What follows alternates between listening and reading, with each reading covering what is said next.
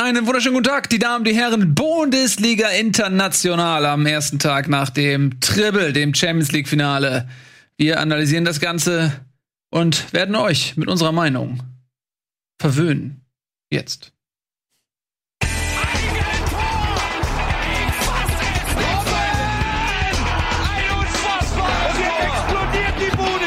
Kritisiert mir denn nicht zu so viel. Das ist ein guter Mann.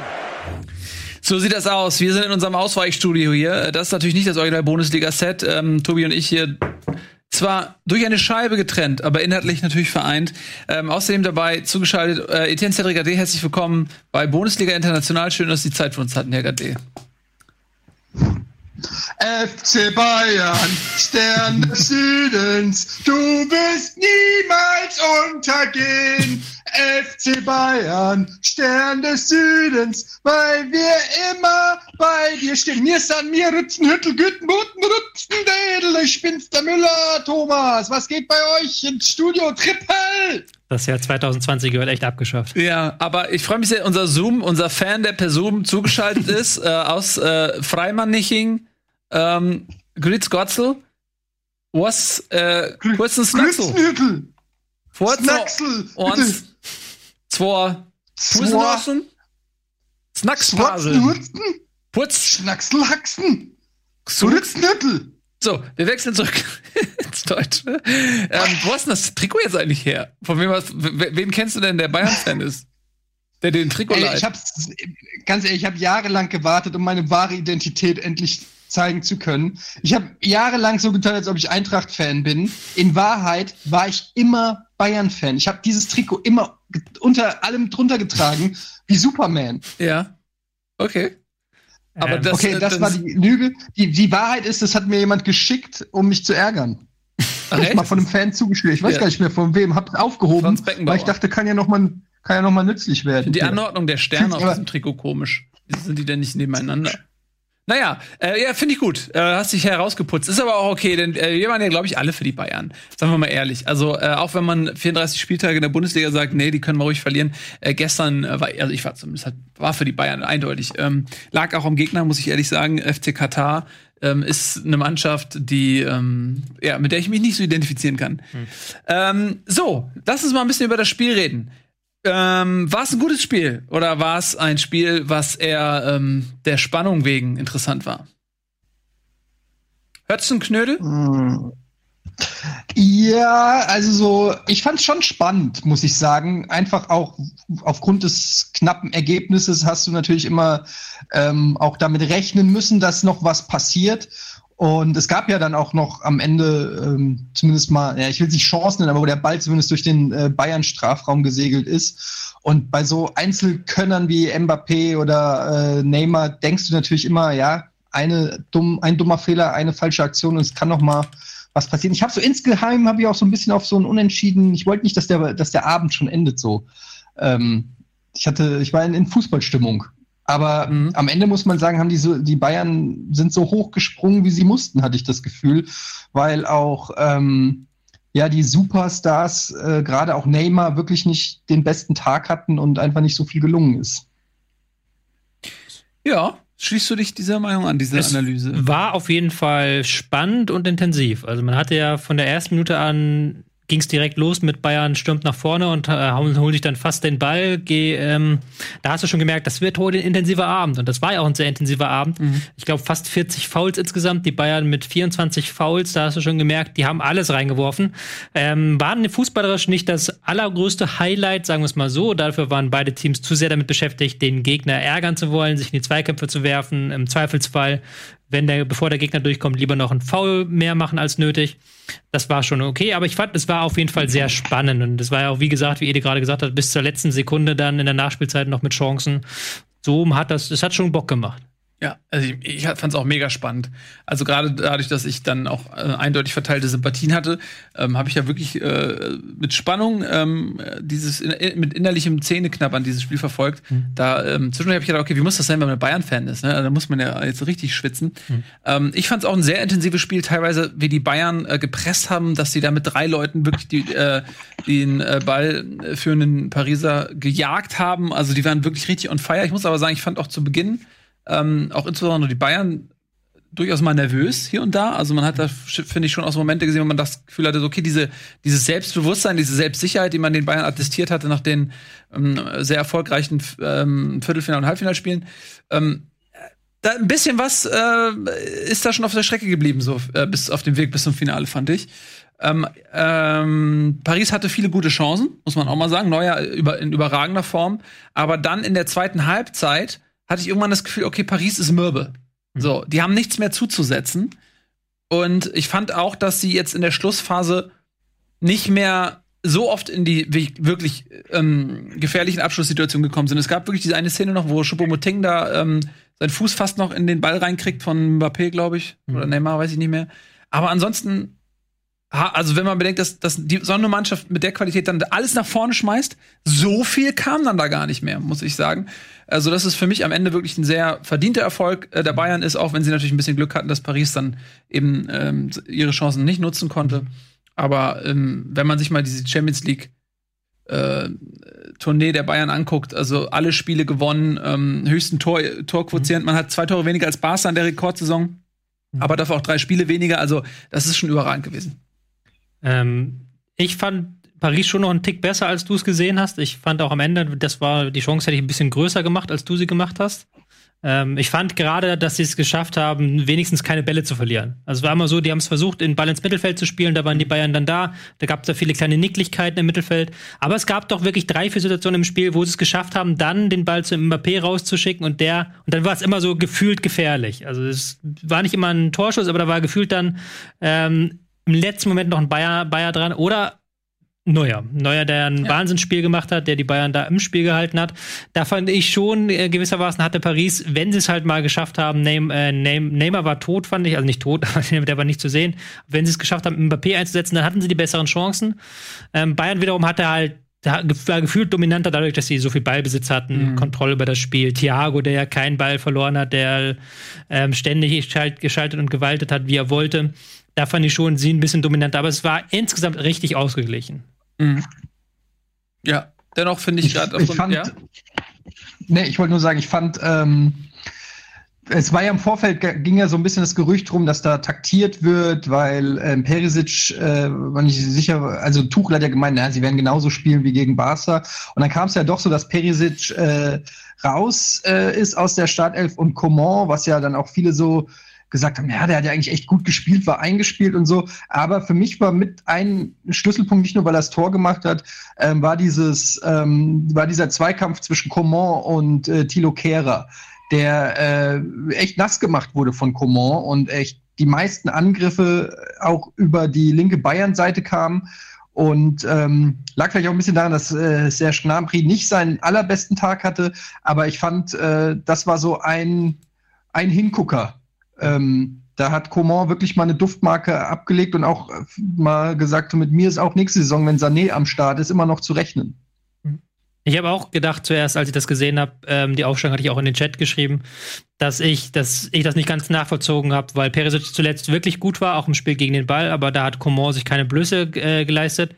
Er hat ein bisschen gebraucht, fand ich, bis er ins Spiel kam und dann aber gerade in der zweiten Halbzeit hat er dann Thilo Kehrer ein paar Mal ähm, nass gemacht und dann hat man genau das gesehen, was Ede gerade gesagt hat, warum man eben Coman da aufgestellt hat, der halt ins 1 gegen 1 geht.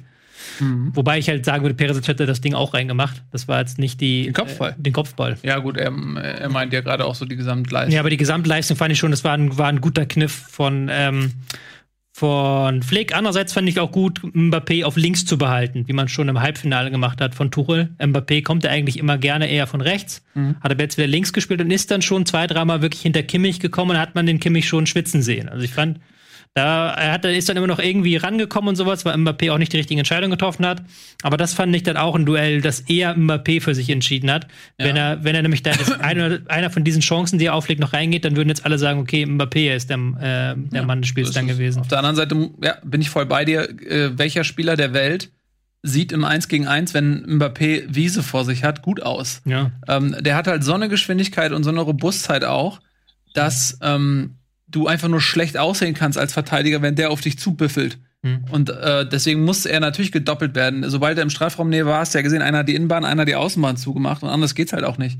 Und ich finde, dass ein Kimmich da ähm, eigentlich ganz gut gegengehalten hat. Also er hat sich nicht so oft typieren lassen, er hat eben wirklich sehr oft noch einen Fuß dazwischen ge gebracht und viel mehr kannst du nicht machen gegen Mbappé. Mhm. Also von daher ähm, darf man ja auch nicht vergessen, gegen wen er da gespielt hat. Und ähm, ja, ähm, ich fand, ich unterschreibe eigentlich alles, was, was ihr so gesagt habt. Ähm, ich fand, ja, Davies hatte hin und wieder Probleme da hinten mit Di Maria, muss man sagen, hat ja auch mhm. Geld bekommen. Ähm, Thiago fand ich bockstark. Also ich glaube, der wird nächstes Jahr, ähm, wenn er München verlässt und danach sieht es ja aus, wirklich eine Lücke hinterlassen. Er hat einfach ein großartiges Spiel gemacht. Ähm, auch wenn Kimmich dann diese Rolle übernehmen wird und das sicherlich auch gut kann. Aber Thiago bringt da eine Note rein, eine Ruhe am Ball auch. Mhm. Ähm, was der teilweise für Pässe spielt, ja auch vor dem äh, 1 zu 0, ähm, dieser Pass auf, war das Müller oder auf Kimmich, ne? Der Pass Kimmich, war auf Kimmich. Mhm ähm, und ich fand Müller auch, also äh, bei dem Tor, die geile Ablage von Müller ist so ein bisschen unterschätzt. Also alle reden über die Flanke von Kimmich, die super war. Aber davor, dieser Pass im Fallen von Müller, mhm. diese Übersicht und diese Präzision fand ich auch großartig.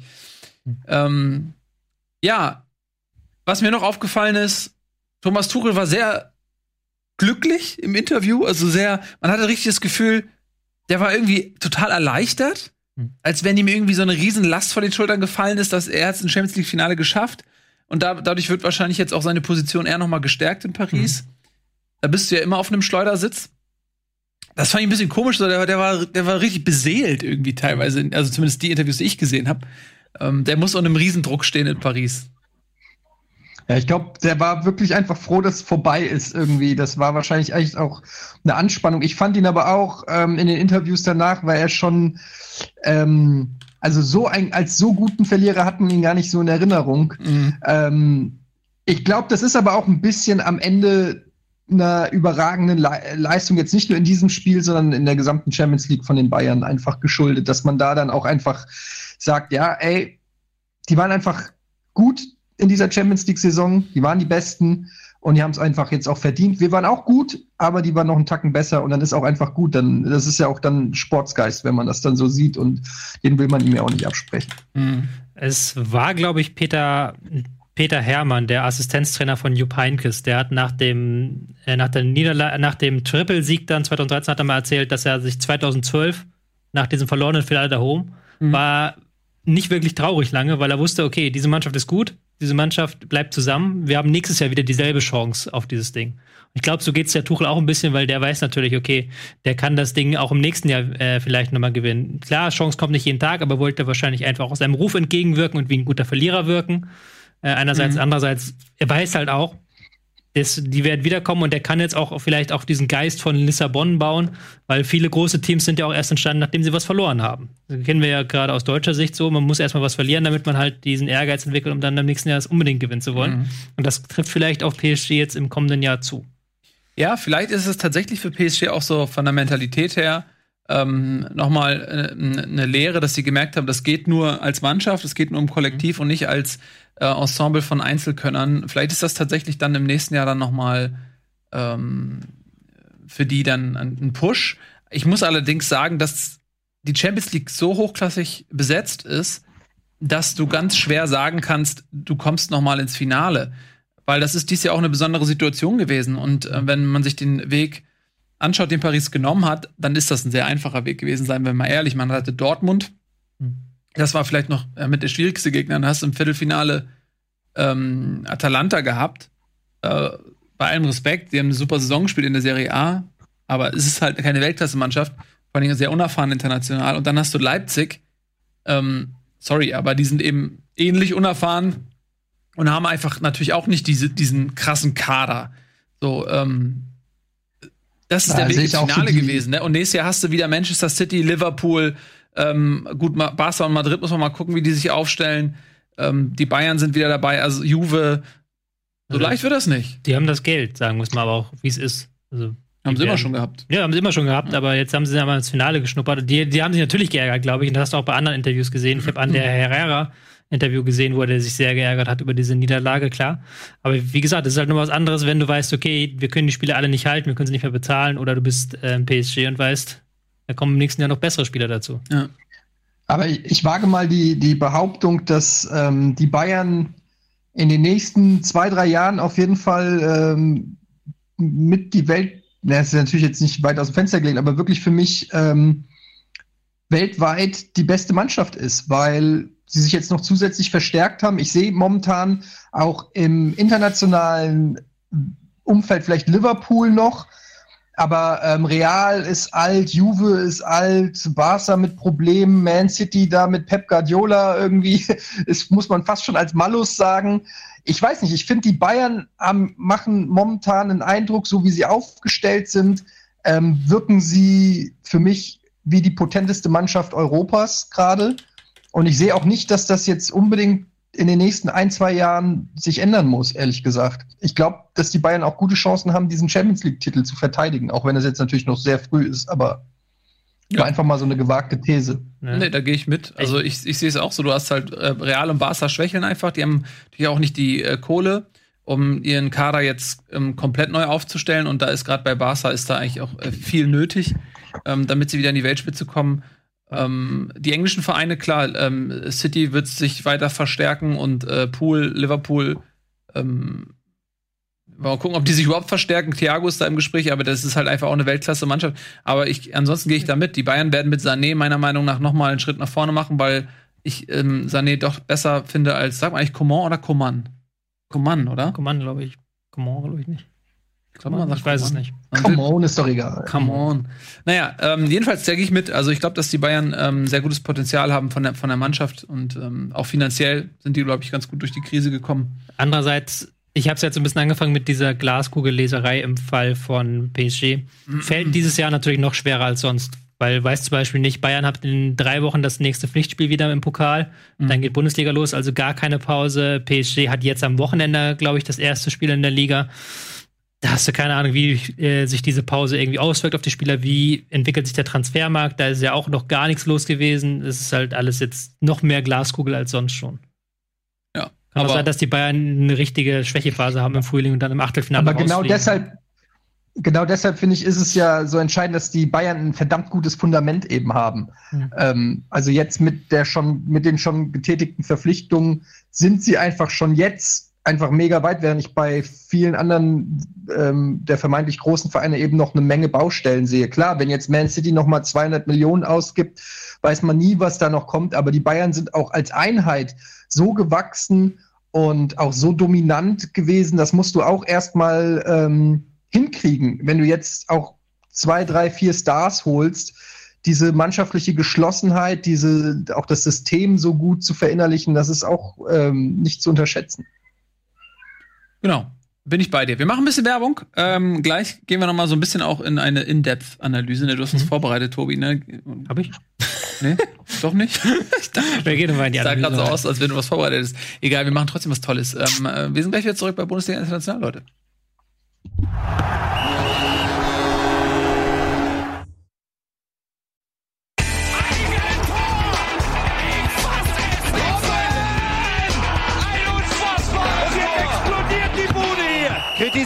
Nicht zu viel. Das ist ein guter Mann. Herzlich willkommen zurück. Bundesliga International. Tobias Escher, meine Damen und Herren, mit Tengari zugeschaltet. Äh, ihr seid da, ich bin da.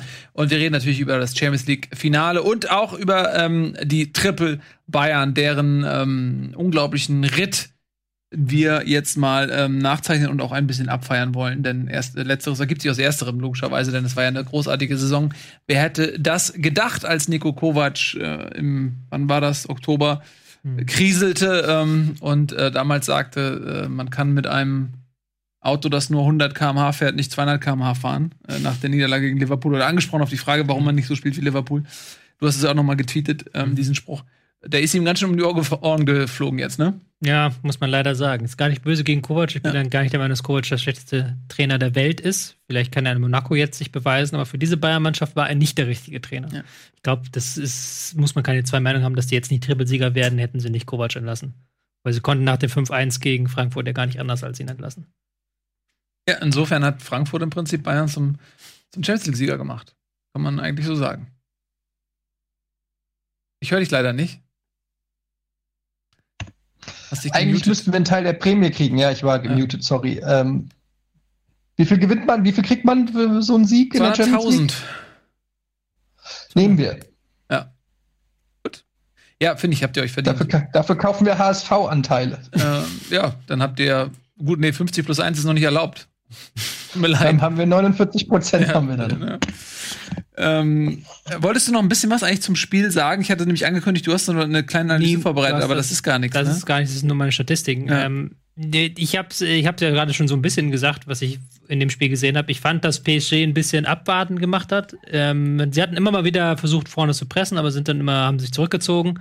Haben, standen defensiv eigentlich sehr gut, fand ich. Also da gab es dann kein Durchkommen. Gerade ähm, Herrera hat mir sehr gut gefallen als Ballgewinner, der immer wieder auf Thiago raufgegangen ist, egal wie aussichtslos das aussah. Und die Bayern haben es dann mit Geduld gemacht, mit ihrem typischen Pressing, Gegner früh gestört, äh, gar nicht zur Entfaltung kommen lassen. Das war schon stark. Ähm, Müller wieder sehr mannschaftsdienlich gespielt. Thiago haben wir ja schon rausgehoben. Ähm, Alaba auch mit einem sehr starken Spiel, fand ich. Neuer natürlich. So ein bisschen schwächelten, äh, also auf der halbrechten Seite fand ich, Nabri, Goretzka hatten mhm. nicht ihren aller, allerbesten Tag, die haben wir auch schon stärker gesehen. Auf der anderen Seite Paredes hat auch das Spiel nicht so an sich gerissen, wie man das von ihm kennt. Und Neymar äh, hat sich immer gegen drei Bayern ähm, entgegengesehen und hat dann selten Land gewonnen. Also den ja. haben sie sehr gut aus dem Spiel genommen. Ja, das muss sehr frustrierend sein wenn du so gut bist, dass immer drei Leute um dich rumstehen und dass du gar nicht mehr mitspielen kannst. Hm. Das muss nervig sein. Aber so ist das halt, ähm, wenn man mega gut ist. Wollen wir auf die Elfmetersituation noch eingehen? Glaube, ja, das machen wir. Zweistrittige ähm, Situationen. In der ersten Halbzeit kurz vor der Pause einmal ein vermeintliches Foul von Tilo Kehrer an Koman. Das wurde nicht geahndet und ebenso ein Foul von äh, Josua Kimmich an Kylian Mbappé was, war, was war für euch ein Elfmeter? Waren Elfmeter dabei oder sind beide Entscheidungen okay so? Also ähm, auch wenn Ralf das anders sieht, ähm, ich will mich gar nicht so in diese Ecke drängen lassen, dass das ein hundertprozentiger Elfmeter war. Das hatte ich auch nie gesagt. Ich habe nur gesagt, dass wenn man ihn gibt, dann äh, kann man sich, glaube ich, nicht beschweren. Dazu stehe ich auch nach wie vor, weil ich schon finde, da gab es einen Kontakt äh, oben an der Schulter. Und ich glaube, gerade äh, wenn Koman Vollspeed um die Kurve geht, Coman, Coman, ähm, dann äh, kann das eben schon ausreichen. Dazu, äh, ich weiß, wie hieß der Gegenspieler? Wer war das? War das Terra? Terra. Terra? Äh, wer war es? Ja. Äh, fällt dann auch noch so in, in diesen Laufweg so ein bisschen mit rein. Ähm, die Bayern haben schon für weniger Elfmeter gekriegt. Äh, das habe ich mit eigenen Augen gesehen. Insofern, wenn es einen Pfiff gegeben hätte, glaube ich, wäre das jetzt kein, äh, hätte das keinen Shitstorm gegeben. Aber ja, und der zweite war dann für mich auch so ein Stück weit eine Konzessionsentscheidung, weil den kannst du meiner Meinung nach auch geben, musst du aber auch nicht geben. Und ich glaube, dann ist es in dem Sinne folgerichtig, ihn auch nicht zu geben. Das ist dann zumindest aus einer Hand. Aber ich finde, man hätte auch beide durchaus geben können. Bin, ich bin bei beiden eher bei nicht geben. Ich finde diese Bewegung zum Arm, das ist ein Champions League Finale, das ist jetzt nicht Bezirkspokal oder sowas. Das hätte ich schon ein bisschen heftig gefunden. Ähm, und ich finde aber, das Gute ist, dass der Schiedsrichter wirklich eine klare Linie hatte bei allen Entscheidungen. Der hat das wirklich gut weggepfiffen, auch trotz vieler kleiner taktischer Fouls, rechtzeitig in die Karten eingestiegen. Und ich finde, wenn man eins darf man das andere auch nicht pfeifen. Da stimme ich eh dazu. Also, man hätte beide gleich entscheiden müssen, das hat er getan. Das, das fand ich wiederum gut. Und für mich aber auch kein Fall für den Videoassistenten, weil es war keine klare Fehlentscheidung, sondern jeweils ein 50-50-Ding. Ja, gehe ich, geh ich mit. Für mich wäre äh, der, die Kimmich-Situation ein klarerer Elfmeter gewesen als davor, aber ich denke auch, wenn du den nicht gibst, dann kannst du den anderen auch nicht geben. Ähm, es ist ja auch immer die Frage, inwiefern ein Schiedsrichter ein Finale entscheiden will mit so einer Situation und ich denke eben, dass insbesondere, also das Foul von Kimmich an, an Mbappé war für mich ein klareres Foul, weil er trifft ihn klar unten am Fuß, mhm. aber ich finde die Entscheidung vom Schiedsrichter richtig, weil im Prinzip hat er keine große Torchance dadurch verhindert. Nee. So, das war ein Zweikampf, der, und du willst nicht mit so einem Elfmeter, ähm, bei dem ja nicht mal, wie gesagt, irgendwie ein Tor groß in der Luft lag, willst du nicht ein Champions League-Finale entscheiden. Von daher finde ich alles richtig gemacht und äh, in beiden Situationen, und ich fand den Schiedsrichter auch ähm, gut mit einer klaren Linie, bin ich auch voll bei dir. Also, ähm, und das ist, ich bin immer ein Freund davon, wenn Schiedsrichter so ein Finale nicht äh, zerpfeift mit sowas. Ähm, okay. San Sandro Wagner, also der ex-ehemals beste Stürmer Deutschlands, äh, für den war das eine glasklare, glasklarer Elfmeter. Ne? Wollte ich nur sagen. Ja, aber Sandro Wagner ist, ähm, wenn der das sagt, hat er nicht auch so eine Kolumne in der Bild? Was hat Wagner? Ist, ja. das ein, ist das nicht ein anderer Wagner? Nee, ist derselbe, meine ich. Gibt es mehrere von denen? Nur den einen. Ist das auch der Komponist? Das ist der, Ko ja, der, der Komponist, ja, genau. Und der macht auch so Pizza. Ja, Ne? Ist ja ein Multitalent. Ja, der kann ziemlich viel. Ähm, wir wollten ein bisschen eigentlich, wir sind wieder ein bisschen abgedriftet, wir wollten eigentlich so ein bisschen den Weg der Bayern nachzeichnen. Also er beginnt ja eigentlich, eigentlich ist es ja eine, eine fantastische, äh, könnte ja von Wagner sein, ähm, eine Oper. Äh, dieser Ritt der Bayern, ähm, wirklich mit Kovac, äh, mit, mit Müller, äh, Müller hat sich auch noch mal bei seiner ähm, äh, Frau bedankt, ähm, dass sie mitgeholfen hat, Nico Kovac rauszumobben. Hat ähm, nicht, oder? So, er hat sich bei ihr bedankt. Er hat okay. den letzten Teil nicht gesagt, aber er hat gesagt im Interview, er bedankt sich auch bei den Leuten zu Hause, den Frauen und so. Ähm, und ich glaube, es ist schon klar, was, wie er das gemeint hat. Ähm, zwinker, zwinker. Aber also da waren die Bayern ja am Ende. Konkurrenz hat sie nicht mehr so wirklich ernst genommen. Keiner hat mehr Angst, wenn sie zu den Bayern fahren. So ungefähr war der Tenor. Und dann kam Hansi Flick. Was hat Hansi Flick eigentlich gemacht? Ich meine, ich, ich finde es so lächerlich. Hansi Flick ich hätte es auch getwittert, Hansi Flick wird vielleicht Welttrainer. Und wenn, wenn dir jemand, wenn ich jetzt irgendwie im Oktober einfach nur einen Euro drauf gewertet hätte, Hansi Flick wird 2020 Welttrainer. Bei welchen gemachter Mann jetzt? Hm. Da wäre ich einfach reich. Ja. Hansi Flick hat Folgendes gemacht. Er ist nicht Nico Kovac. Mhm. Es ist so ein bisschen wie der Präsidentschaftswahlkampf gerade in Amerika. Äh, Joe Biden mhm. ist nicht Donald Trump. Ja. Und das reicht. Ja. Und ich glaube einfach, das war einfach so deutlich, dass die Bayern oder, oder vielleicht sagen wir nicht alle, aber zumindest die meinungsgebende Mehrheit innerhalb der Mannschaft einfach keinen Bock auf Kovac hatten, was sich dann in diesem 5-1 in Frankfurt ja auch wirklich äh, deutlich gemacht hat. Ähm, und damit hat man natürlich ein Stück weit auch denen das Alibi genommen. Also sie mussten dann auch jetzt was zeigen als Antwort.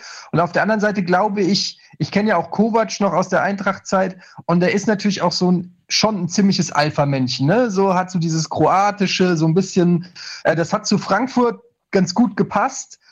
Zu Bayern hat man ja von Anfang an ge schon gesagt, ob das da so gut hinpasst. Und ich glaube, ein Hansi Flick ist zumindest nach außen hin eher ähm, jetzt nicht so ein riesen Alpha-Männchen oder, oder der wird zwar schon das Sagen haben, klar, aber der, der hat dann ganz schnell die meinungsführenden Spieler wieder installiert und dadurch dann einfach sich auch so einen Rückhalt innerhalb der Mannschaft geschaffen, ähm, der, der ihn getragen hat. Und ich glaube, dass der taktisch was drauf hat, das glaube ich sofort. Ist ja auch ein sehr erfahrener ähm, äh, Mann. Und ja, das ist dann, glaube ich, eine, eine Mischung aus, aus vielen Dingen. Aber ich glaube halt wirklich, dass es auch daran liegt, dass sie einfach froh sein, dass Kovic weg ist. Ich glaube, noch aus mhm. fußballerischer Sicht ist halt schon auffällig, wie früh die den Gegner stören. Also, wenn du das mit Kovac vergleichst, wo er immer so die Vorsicht gewalten hat, der hat immer so ein bisschen Vorsicht walten lassen. Ja, nicht so viele Spieler nach vorne bringen. Und jetzt ist es einfach vor, nach vorne durchgehen.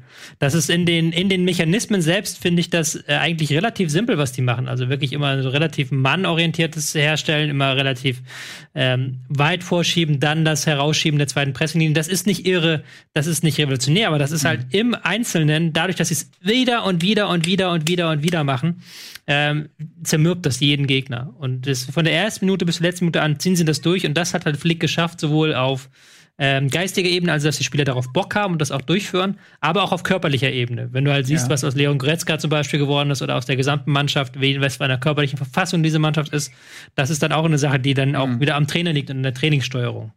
Ähm, da kommen wir mal zu dem Punkt äh, Glaskugel. Diese Körperlichkeit, die so wichtig ist für das Bayern-Spiel. Inwiefern ist das bedroht, wenn man sich anschaut, dass die Bayern-Spieler jetzt ohne Pause im Prinzip durchspielen müssen. Es kommt ähm, demnächst die Bundesliga, die wieder losgeht, DFB-Pokal. Mhm. Dann haben wir irgendwann noch mal die Europameisterschaft, die dann auch noch mal kommt am Ende.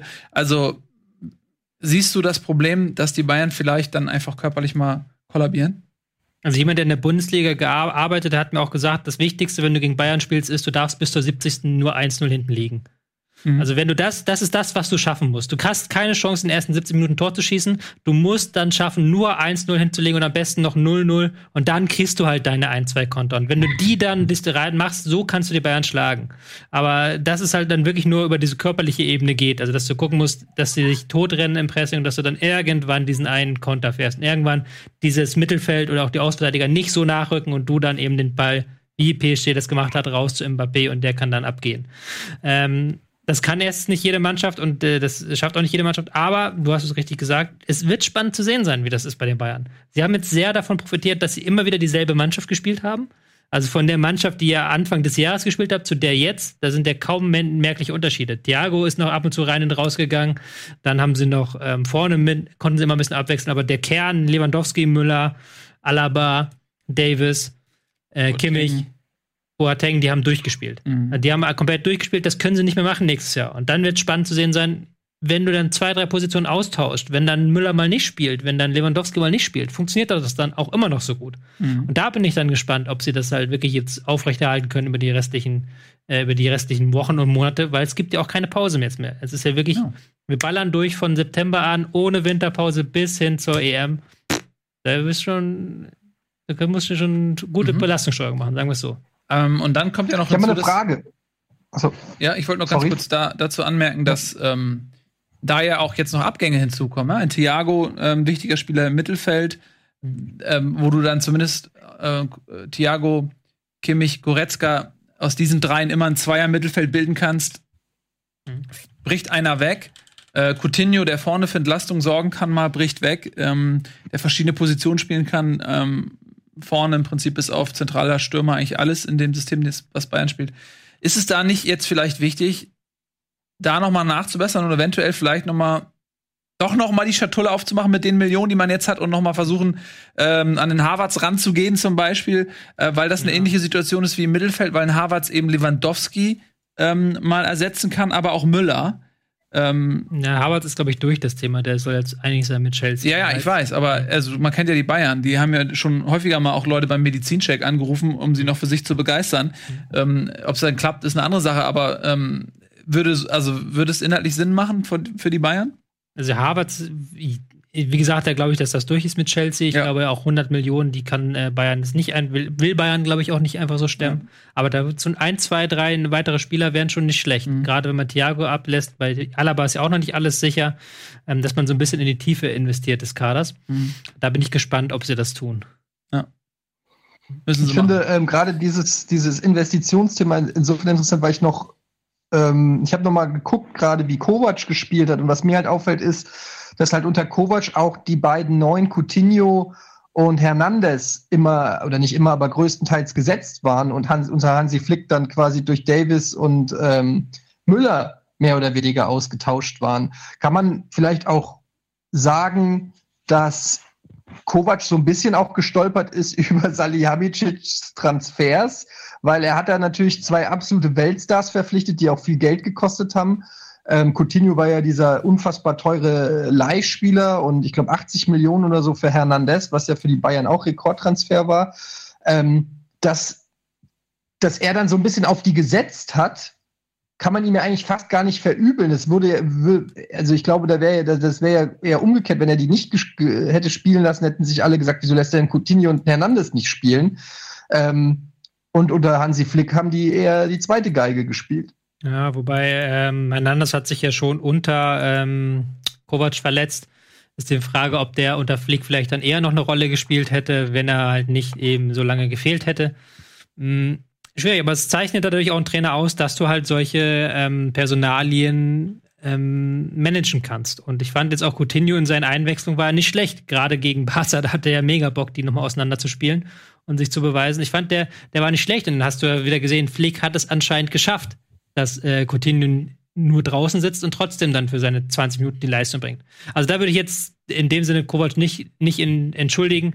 Wie gesagt, ich will jetzt auch über Kovac nicht den Stab brechen. Wir werden jetzt in Monaco sehen, was er da leistet. Mhm. Das ist ja mal vielleicht eine ganz interessante ähm, Trainerstation für ihn, um auch sich äh, so einen Redemption-Arc, wie man auf Neudeutsch sagt, sich aufzubauen und sich wieder ähm, rauszuspielen. Aber muss es nach dieser Saison sagen, Flick hat das sehr viel besser gemacht als Kovac. Ja, definitiv. Also brauchen wir nicht drüber reden. Aber das haben wir im Vorfeld ja auch äh, über Kovac schon diskutiert, inwiefern er auch äh, das äh, taktische Rüstwerkzeug mitbringt. Ähm, er war ja auch schon mal als kroatischer Nationaltrainer jetzt nicht so unbedingt bekannt als ähm, ein äh, Taktikfuchs. Äh, und auch bei Frankfurt, gut, da hat er viele positiv überrascht, aber da hat er eben halt auch eine gewisse Art Fußball spielen lassen, die dann eben am Ende vielleicht nicht zu den Bayern passte. Ähm, und Flick, muss man mal sagen, der wird natürlich sehr leicht unterschätzt, glaube ich, auch aufgrund seines Naturells, weil er eben irgendwie so ein ganz ruhiger, höflicher, freundlicher Mensch ist, der eben nicht so ein Lautsprecher ist, nicht so ein Enfant terrible ist. Mhm. Ähm, und deswegen unterschätzt man ihn vielleicht, aber er ist auch ähm, Weltmeister 2014 geworden und hat mit Sicherheit einen großen Anteil daran. Also ich glaube, dass er ähm, da eine Menge auch ähm, geleistet hat, was das angeht. Ähm, kleiner Funfact ja. zu Coutinho, für alle, die es noch nicht mitbekommen haben, es gibt eine ganz lustige Klausel, wenn Coutinho Champions League-Sieger wird, dann wird er 5 Millionen teurer für Barcelona. Das heißt, dadurch, dass Coutinho mit den Bayern Champions League-Sieger geworden ist, muss Barcelona jetzt 5 Millionen Euro an Liverpool zahlen. Ist das nicht lustig? ja. Wobei, das ist, glaube ich, äh, umstritten. Ich glaube, Barca ist nicht um 100% gewillt, diese Klausel zu bezahlen. Ja, aber ich wäre auch nicht gewillt, sie zu bezahlen, aber wenn man muss. Das ist eine Auslegungssache wahrscheinlich, wie es im Text steht. So. Ach so, das stimmt gar nicht. War eine Ente. Okay. Das war eine Ente. Okay, ich habe es okay. nur gelesen. Okay. Ähm. Aber nochmal zu deiner Frage, Nils, wegen Harvards. Ja. Ne? Also, auch, also wenn, ich finde auch Harvards auch in der Tradition, dass die Bayern sich immer die besten äh, Mittelfelddenker und Lenker holen und auch, dass er im Sturm spielen kann, wäre eigentlich schon eigentlich so ein typischer Bayern-Transfer. Wenn er jetzt aber vom Tisch ist, ich habe gerade bei Transfermarkt gelesen, ist es noch nicht, also Völler dementiert, aber gehen wir jetzt mal davon aus, es wird Chelsea. Wer wäre denn dann so noch ein Spieler, der jetzt nicht nächste Saison, aber mittelfristig vielleicht ähm, Lewandowski, Müller beerben kann? Also wir reden ja schon von, von Weltklasse im Prinzip, die da ähm, kommen müsste. Fallen, fallen einem auch nicht auf, auf Anhieb so viele ein, die dann auch so viel günstiger als ein Harvards wären. Also Lukas Hinterseher ist auf dem Markt. Das wäre ein Spieler vielleicht. Ähm, können die sich nicht leisten. Können sich ja. Ja, das ist schwer zu sagen. Ich weiß gar nicht, ob es jetzt in der Bundesliga ähm, einen Spieler gibt. Einen, einen Haaland, was ich auch gerade im Chat lese, ist natürlich ein Spieler, der ähm, einen Lewandowski, glaube ich, sehr gut ersetzen kann. Ähm, der auch körperlich diese Robustheit hat und so weiter, auch von der Mentalität her super zu den Bayern passt. Aber ähm, der ist halt bei, bei Dortmund ähm, unter Vertrag. Die Dortmunder tun sich immer sehr schwer damit, Spieler zu den Bayern ziehen zu lassen. Ich weiß nicht, inwiefern er eine Ausstiegsklausel hat, die man dann ziehen könnte. Aber letztendlich ist das kein Thema für die, für die kommende Saison. Ne, die Frage ist ja, was machen die Bayern jetzt kurzfristig? Und äh, ich denke, da, die müssen irgendwas machen. Ein Thiago, ähm, du kannst ja nicht mit, mit Kimmich und äh, Goretzka nur zwei Spieler haben. Du musst ja irgendwas noch in der Breite haben und da muss irgendwas passieren noch. Na, Tolisso hast du noch? Bin ich, ja. bin ich, wie gesagt, gespannt. Das geht ja jetzt auch direkt ohne nahtlos weiter mit dem, für die Bayern. Ja, aber wen seht ihr denn da? Lass doch mal, äh, lass doch mal ein bisschen orakeln. Also ich meine, es muss ja nicht nur Bundesliga sein. Wenn ihr jetzt Salihamidzic wärt, wen würdet ihr denn dann? Äh, ja, also wenn ich Salihamidzic wäre, sage ich ehrlich, dann, dann hätte ich nicht, äh, also wenn ich 80 Millionen für den Hernandez ausgebe, dann würde ich auch ähm, 100 Millionen für den Havertz ausgeben. Deswegen habe ich das überhaupt erst ins Spiel gebracht. Ich verfolge das sehr ähm, genau, was die Verhandlung mit Chelsea angeht. Und ähm, ich äh, weiß auch, dass er da kurz vor der Unterschrift stehen soll, dass ähm, mit Harvards und Chelsea alles klar ist, dass es nur noch um die Ablöse geht mit, ähm, mit ähm, Leverkusen. Aber ich meine nur, ich hätte, ich hätte mich um den Spieler bemüht, weil er eben ähm, ein deutscher Nationalspieler ist und das ist immer ein Ziel der Bayern und weil er, glaube ich, ähm, ja, auf, auf, auf dieser Position da vorne sehr variabel ist und auch mal, einen, auch mal einen Lewandowski ersetzen kann. Hat Leverkusen auch Sturmspitze gespielt und er kann eben die Rolle von Müller sehr gut spielen, sodass er da Qualität und äh, Breite mit in das Spiel reinbringen würde. Aber deswegen hatte ich dieses Thema nochmal aufgebracht. Ähm, Frage ist, ob man vielleicht irgendwie versucht, einen Thiago nochmal zu belabern, dass er eventuell, dass man auf die Kohle verzichtet, die man aus Liverpool kriegt und sagt, du spielst nochmal ein Jahr. Aber ansonsten in der Bundesliga sehe ich jetzt auf Anhieb nicht so viele Spieler, von denen ich glaube, die Bayern müssten den holen. Ich glaube, wenn wahrscheinlich eher würden sie sich im Ausland umschauen. Wenn dann eher bei Dortmund, vielleicht ein, zwei Spieler. Ja. Guerrero würde sehr, sehr gut reinpassen in das mhm. System, das sie spielen. Aber der hat aber verlängert. Der hat verlängert gerade, ja. klar. To äh, Toni, was ist mit Toni? Döni. Toni Groß. Döni. Ja. Ich weiß nicht, ob die nur Freunde werden. Der kommt nicht mehr. Bayern ne? und nee, ich, Vor allem ist das Problem bei allen teuren Spielern ist, warum die momentan nicht wechseln, ist, dass die nicht, dass momentan nicht die Gehälter angeboten werden wie mhm. früher. Also kein Spieler verzichtet aktuell freiwillig auf seinen Vertrag, egal ja. wie gut das andere ist. Da musst du halt schon ähm, wirklich viel, viel Glück haben, aber es ist momentan, weil eben keiner weiß, wann gibt es wieder Zuschauer im Stadion, wie kriegen wir die kommende Saison durch. Da kann ich mir nicht vorstellen, dass irgendwie ein Toni Kroos, wenn er noch Vertrag hat, sich für weniger Geld bei Bayern auf die Bank setzt. Ja. Das glaube ich auch nicht. Aber ey, wir wissen alle, wenn jemand dieses Rätsel zu lösen in der Lage ist, dann Hassan Salihamidzic. Ähm, der wird schon irgendwelche Lösungen finden. Ähm, die Bayern sind ja ein ganz attraktives Ziel gerade. Ich glaube, so als Fußballer, ähm, wenn du ein Angebot aus München bekommst, dann äh, ist das schon attraktiv mhm. für einen. Jeder würde drüber nachdenken momentan. Da haben sich die Bayern in eine ganz gute Position gebracht. Ähm, wir wollen gleich natürlich auch noch ein bisschen über das Euroleague-Finale sprechen mhm. und über den Turniermodus so im Allgemeinen. Mhm. Wollt ihr noch gerne was zu den Bayern sagen, zu dem Champions League-Finale? Du hast es gerade vorhin, glaube ich, zweimal angesetzt, sowas. Ähm, das kann man vielleicht einmal festhalten, dass die, das im Finale wäre ich halt am Spielverlauf wäre es vollkommen okay gewesen, wenn mhm. Neuer so ein Ding nicht hält und äh, Paris Jean-Müller gewinnt 1-0. Mhm. Hätte auch, glaube ich, jetzt keiner gesagt, anhand dieses Finals wäre das unverdient gewesen. Das war schon ein sehr ausgeglichenes Spiel. Mhm. Aber schaut man auf die gesamte Saison, ist das eigentlich schon ein sehr verdienter Champions League-Sieger. 7 zu 2 in der, äh, in der Gruppenphase gegen Tottenham, alle Spiele in der äh, Gruppe gewonnen. Dann Achtelfinale, sieben Tore gegen Chelsea, ist jetzt auch nicht die schlechteste Mannschaft der Welt. Barca einfach mal komplett demontiert, Halbfinale auch 3-0 gewonnen. Also das ist schon so, was den Run angeht zum Champions League-Sieg, relativ einmalig so von vorne nach hinten durchzubomben. Und deswegen auch alles in allem der verdiente Sieger in dieser Champions League-Saison, weil sie vom ersten Minute an bis zur letzten ähm, die, die dominante Mannschaft in diesem äh, Wettbewerb waren. Ähm, wie glaubt ihr denn, ist dieser Champions League-Titel einzuordnen? Weil er ja natürlich doch aufgrund der Corona-Krise ähm, sich anders anfühlt. Also ich, ich finde, für mich persönlich fühlt er sich ein bisschen anders an, dieser Titel. Es fehlt mir so ein bisschen dieser gewohnte Aufbau und so ein bisschen dieses, diese epochale Inszenierung, die damit einhergeht, sodass man ein bisschen das Gefühl hat, ähm, er ist vielleicht dann doch in der Wahrnehmung, es wird vielleicht in fünf Jahren anders sein, jetzt aber akut noch, irgendwie hat er nicht so diese hundertprozentige Wertigkeit, wie bei einem normalen Verlauf des Turniers. Ja, es ist, fühlt sich eben dadurch, dass es so dieses, dieses Turnierformat war. Normalerweise Champions League über das ganze Jahr und gerade ja diese K.O.-Phase wird ja von Februar bis Mai sehr stark in die Länge gestreckt. Klar, damit sie halt die TV-Einnahmen damit ja. generieren können. Aber andererseits macht es dann auch, sorgt das dafür, dass du halt als Mannschaft wirklich über Monate hinweg eine Form beweisen musst. Mhm. Vielleicht manchmal auch mit Glück, aber du musst halt über lange Zeit eine Form beweisen. Mhm. Und das war jetzt ja ganz anders. Du musstest in diesen zwei Wochen voll in Form sein, wie in einem großen Turnier. Und deswegen war es ja schon so gefühlt was anderes. Man denkt sich aber, okay, die Bayern waren die Besten. Klar, sie waren auch vorher schon gut, aber hier waren sie vor allen Dingen in diesem Turnier die Besten. Ja. Also in diesen drei Wochen. Das ist schon, schon gefühlt was anderes. Das heißt nicht, dass sie den Titel nicht verdient haben oder sowas, aber es ist, oder auch nicht, dass er weniger wert ist, sondern ähm, dass er einfach auf eine ganz andere Art und Weise zustande gekommen ist.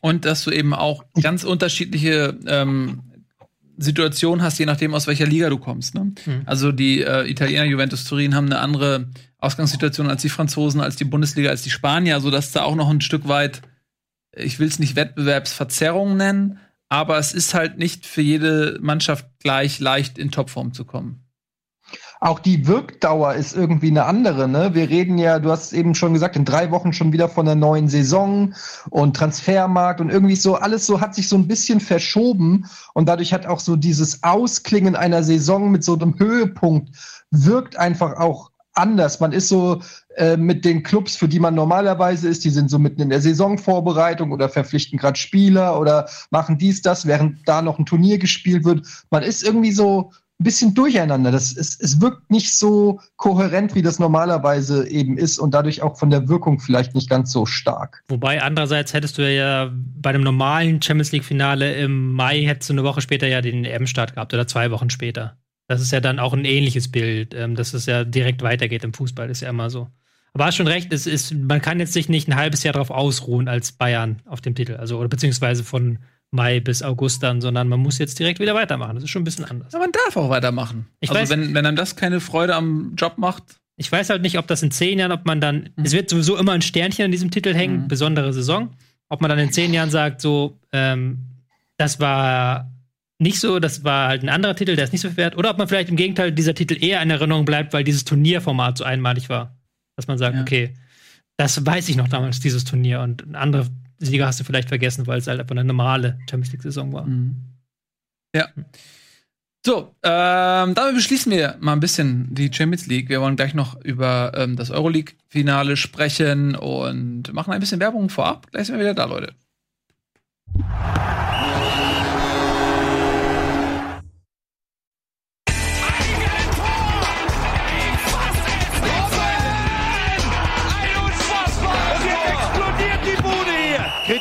Denn nicht zu viel. Das ist ein guter Mann.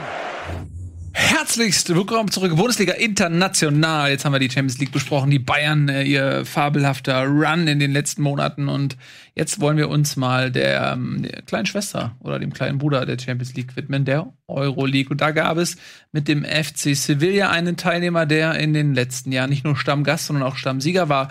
Und der Gegner hieß Inter Mailand. Einige in dieser illustren Expertenrunde bei Bundesliga International haben, ja, auf Inter Mailand getippt. Nicht so Ralf Gunesch, der 6 zu 1 für Sevilla getippt hat und damit tatsächlich am Ende dem Ergebnis am nächsten lag. Ja, ja damit zementiert der Ralf natürlich ähm, seine Ausnahmestellung hier als, als Prophet und Experte. Ich glaube, er hat aber auf PSG getippt beim anderen. Ja, man kann halt nicht immer richtig liegen. Das stimmt. Aber das 6-1 war nicht schlecht für ihm getippt. Ja.